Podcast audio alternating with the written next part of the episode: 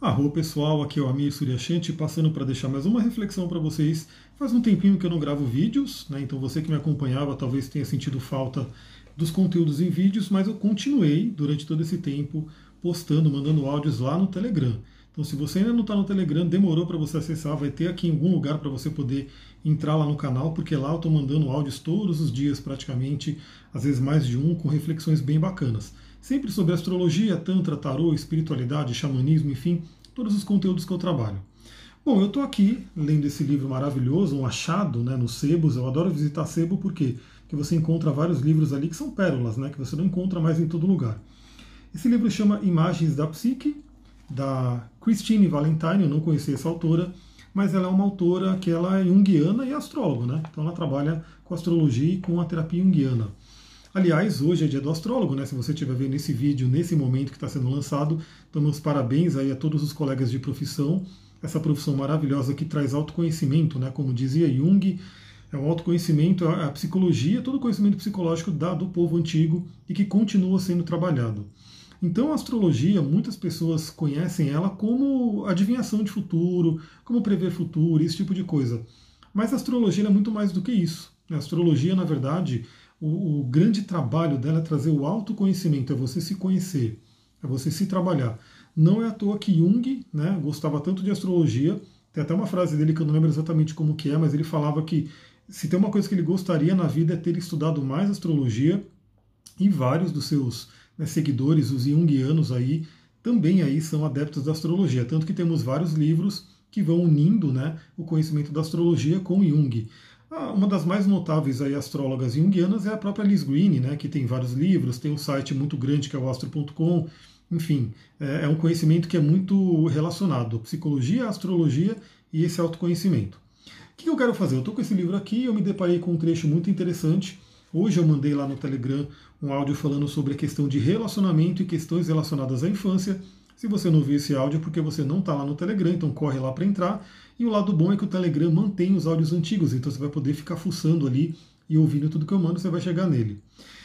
Tem um trecho aqui que é muito interessante, né, que eu vou falar porque ela está falando sobre a Lua. É o capítulo que fala sobre a importância da Lua no mapa astral. E aí a primeira coisa é a maioria das pessoas que não fez o seu próprio mapa, né, não tem um mapa astral, não sabe nem qual é a Lua. Qual que é a sua Lua? Eu pergunto para você. A minha Lua é Câncer, está na casa 4, ela fala com Saturno, fala com Marte, enfim, fala com Vênus. Você sabe que signo que está sua Lua? Qual casa que ela está? Com quem que ela fala? Então, esse é um estudo muito, muito profundo. Por isso que eu falo, astrologia é muito mais do que o que o pessoal conhece de horóscopo, de prever o seu futuro e esse tipo de coisa. É muito detalhado o que ela traz do seu autoconhecimento. Então, eu vou começar a ler alguns trechos aqui para a gente conversar. Ela diz aqui, né? Eu gosto muito de grifar os livros, como vocês podem perceber, porque isso é um estudo mesmo, e depois eu posso voltar no livro, reler, enfim, isso fixa muito na mente também. Então, esse trecho que eu grifei é o seguinte. A Lua é tanto o poder de nossa vida corpórea e emocional, como nossa capacidade de conter esse poder, em vez de agir compulsivamente de acordo com nossos próprios impulsos ou reprimi-los. A repressão das emoções nos isola de nossa vitalidade. Pô-las em prática compulsivamente é uma atitude meramente reativa e repetitiva. Ambas nos impedem de reagir de maneira criativa à vida. Esse é um ponto interessante porque eu também trabalho com a terapia corporal, né, especialmente a bioenergética, a terapia tântrica, e dentro dessas terapias a gente sabe que existe uma energia, uma bioenergia que fica fluindo pelo corpo e que sim, o nosso padrão emocional e de pensamento pode bloquear essa energia. Isso fisicamente se traduz em couraças musculares, né, que é o músculo enrijecido em determinados pontos, esse, essa, esse enrijecimento ele é tão crônico que a pessoa nem percebe mais, ou ela começa a sentir dor, sim, né? aquela famosa dor na lombar, dor nas costas, dor no joelho, enfim, pode representar assim, uma couraça aí de anos constrindo né, o músculo, é, fazendo com que a energia não circule pelo organismo, e se a energia não circula no organismo, a vitalidade cai. Né?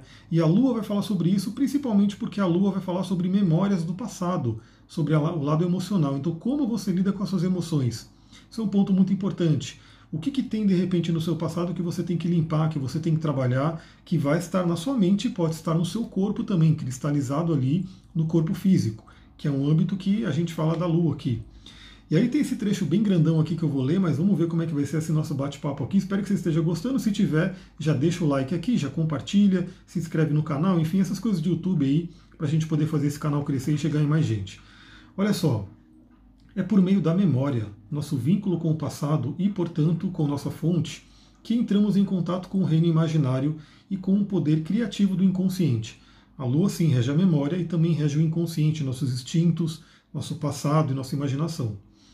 Quando recorremos a esse poder, damos origem a imagens que surgem das profundezas da psique e, por meio delas, formamos uma ponte entre os reinos divino e humano, tal como fazem o poeta e o artista. Aí é o ponto importante, né?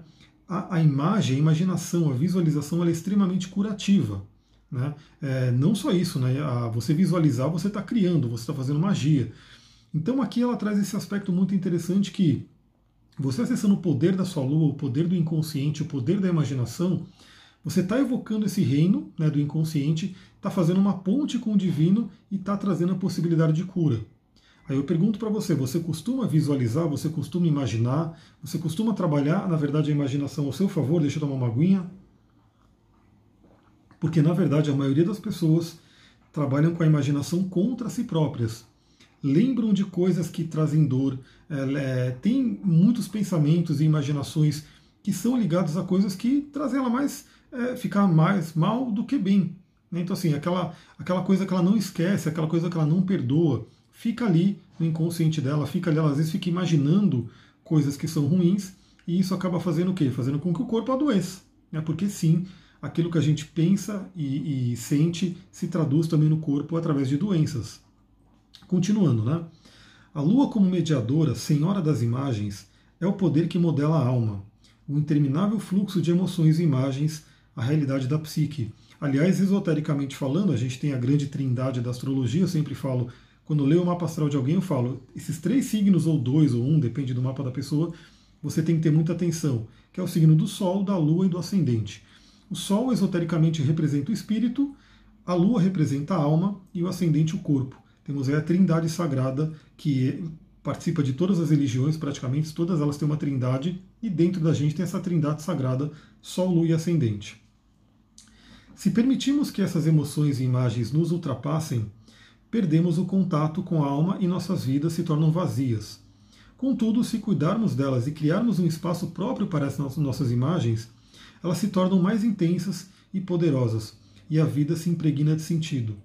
Então a grande questão aqui é, é não deixar com que os seus sentimentos, as suas emoções se desgovernem. Né? Porque é aquela coisa, como Buda dizia, a nossa mente é o nosso maior obstáculo, o nosso maior inimigo. Então, às vezes, a pessoa que fica ali com muitas imagens né, de coisas que trazem dor, né, o Eckhart Tolle ele tem esse conceito que ele coloca no livro Um Novo Mundo, que é o corpo de dor. Às vezes a pessoa tem um corpo de dor e esse corpo de dor ele se alimenta de quê?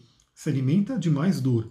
Então é como se a nossa imaginação ficasse a todo momento projetando, lembrando de coisas né, que trouxeram essa dor para alimentar esse corpo de dor. Então, quando você, como posso dizer, quando ela coloca aqui, né, cuida das imagens, cria um espaço próprio, aprende a lidar de uma forma ativa com essas imagens, você traz o poder curador da lua, o poder curador da imaginação, que está ligado sim com o nosso corpo. Olha só, levando as imagens de nossos sonhos e fantasias a sério, cuidando delas e trabalhando com elas, experimentamos-nos como parte da alma universal a anima mundi, a qualidade viva do mundo, o próprio processo da vida. Aqui eu sempre falo também, né? Os sonhos geralmente ocorrem quando a gente está dormindo à noite, a maioria das pessoas dorme à noite, algumas podem dormir outros horários, mas a maioria dorme à noite, que é quando a lua está reinando, né? Quando a lua é o momento da lua. Então a lua está muito ligada a sonhos, sim. Sonhos, psiquismo, é, intuições. Então eu pergunto para você também, você presta atenção nos seus sonhos? Eu tenho um aplicativo no celular que eu vou anotando sonhos, né? sempre que eu lembro deles e vou anotando ali, vou jogando ali. Chega uma hora que você, alguns vão te trazer muita informação, outros menos, mas sempre ele vai trazer um recado para você. Talvez você não entenda inteiro, mas é sempre interessante dar atenção a essas imagens que vêm pelos sonhos, que é o reino da lua, do inconsciente. Olha só, essa é a natureza da sabedoria feminina, que é a lua. A lua é o ponto feminino do nosso mapa, além de outros, né? A anciã sábia e Sofia. Seu aspecto jovial, o poder viperino de Eva, a Shekinah do judaísmo, a presença feminina de Deus, a Virgem Negra, símbolo da sabedoria terrena. É a sabedoria da natureza e dos instintos que rodeiam o mistério da sexualidade da união, Eros, em oposição ao Logos, reprimido para que, que a religião se divorciasse da sexualidade, a alma do corpo. Agora, porém, estamos diante da necessidade urgente de reconciliar esses pares. E aqui nesse trecho a autora termina nisso, né? Falando que a lua representa toda essa sabedoria do feminino, todos esses arquétipos do feminino ligados à vida e que, infelizmente, né, nossa sociedade patriarcal buscou é, reprimir, né? buscou realmente é, dominar o feminino, apagar o feminino. E a gente tem que fazer essa união novamente. Né? Trazer o feminino à tona, fortalecer o feminino, tanto homens quanto mulheres. Essa energia feminina é universal, ela está dentro de cada um de nós. E a gente tem que realmente trazer esse equilíbrio novamente. Porque a gente está muito no logos, que ela comentou aqui, que tudo é racional, e esquecemos do lado do Eros, da Lua, do imaginativo. E sem isso, né, a vida fica realmente incompleta, a vida perde o brilho. Né? Imagina uma vida somente cartesiana, que muita gente, felizmente, acaba vivendo hoje. Cadê a magia? Cadê a coisa realmente da arte, da poesia, da, da intuição, da imaginação? Tudo isso tem que ser trazido à tona e se dá o valor para isso, né? Porque muita gente coloca só como entretenimento, mas é, o quanto que a arte pode curar. Você já parou para pensar nisso? Né? Um bom filme, um uma boa passada de teatro, uma dança, né, um monte de coisa, a própria pintura, né, música, não preciso nem dizer, a música é curativa demais, né? Tem vários rezos, né, várias músicas de cura que eu gosto de ouvir no xamanismo. Então você já parou para pensar como isso tem valor e que de repente as pessoas não dão tanto valor quanto deveria dar.